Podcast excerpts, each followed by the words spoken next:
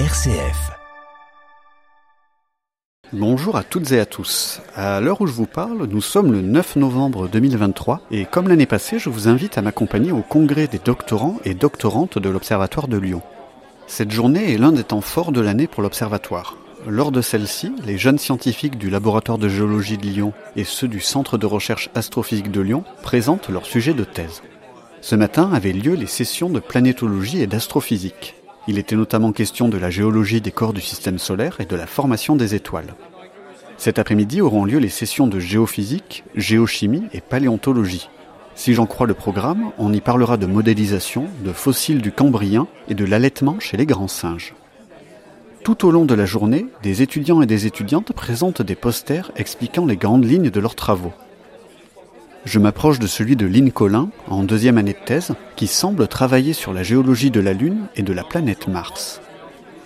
Euh, mon sujet d'étude, c'est euh, la euh, formation de la croûte lunaire et notamment la différence d'épaisseur de croûte entre la face cachée et la face visible. Et du coup, pour ça, j'ai réalisé un modèle d'évolution thermique de la Lune parce qu'on suppose que au moment où elle s'est formée, c'était un océan de magma total sur la Lune, donc une Lune toute fondue. Et on étudie comment est-ce qu'il s'est cristallisé et surtout en combien de temps il s'est cristallisé en fonction de différents paramètres comme l'épaisseur de croûte euh, est-ce qu'il y a eu de la convection ou pas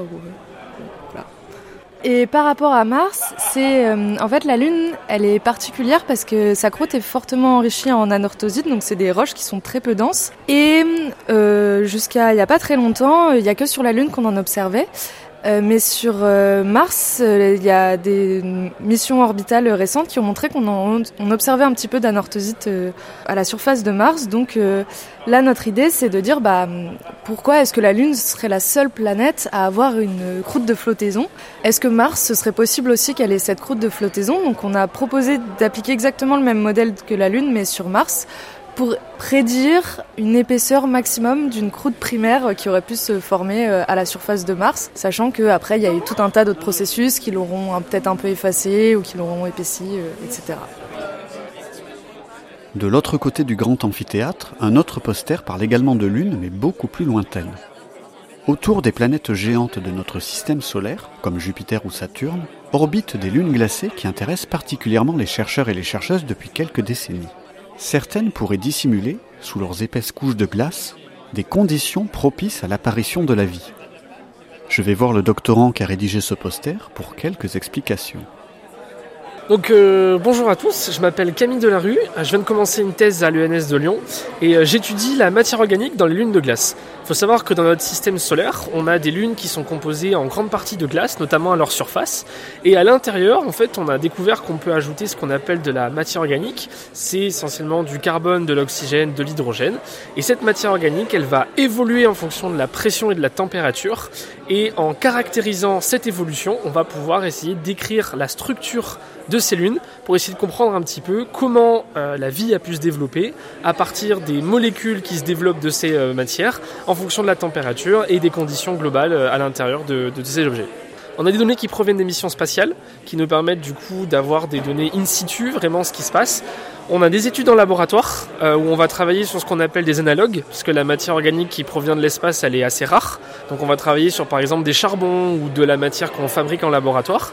Et il y a une autre partie qui est plus numérique, où on va faire tourner des modèles euh, qui vont nous permettre d'obtenir beaucoup de données, ben voilà, typiquement numériques, des, calculs, euh, des paramètres, etc. Et en mélangeant tout ça, on arrive à obtenir des résultats assez intéressants. Après cette excursion vers les planètes les plus lointaines de notre système solaire, le dernier étudiant que je croise nous ramène à un sujet beaucoup plus terre à terre. Il travaille sur la fan de Haïwan au Tibet et sur la sismicité de cette région. Voilà, je m'appelle euh, Fares Mokhtari. Euh, je suis en première année de thèse. Je travaille euh, avec Madame Cécile Lasser. En fait, ce que je fais, c'est de la télédétection. J'utilise de l'imagerie radar. Les images qu'on utilise sont fournies par le satellite Sentinel-1, qui est situé à une altitude de 700 km. Et on peut, à partir de ce satellite, mesurer des déformations avec une précision centimétrique allant jusqu'au millimètre. En fait, l'objectif, c'est de, d'essayer de mesurer les déplacements asismiques de cette faille. Et après, à partir de ces mesures, on peut modéliser pour ensuite essayer de prévoir sur le long terme si c'est une zone à risque sismique ou non et de prévoir les séismes. Je remercie tous les doctorants et les doctorantes qui ont bien voulu partager avec nous leurs recherches, et je m'éclipse sans faire de bruit pour ne pas déranger les conférences qui reprennent. Ce petit panorama de sujets de recherche est loin d'être exhaustif.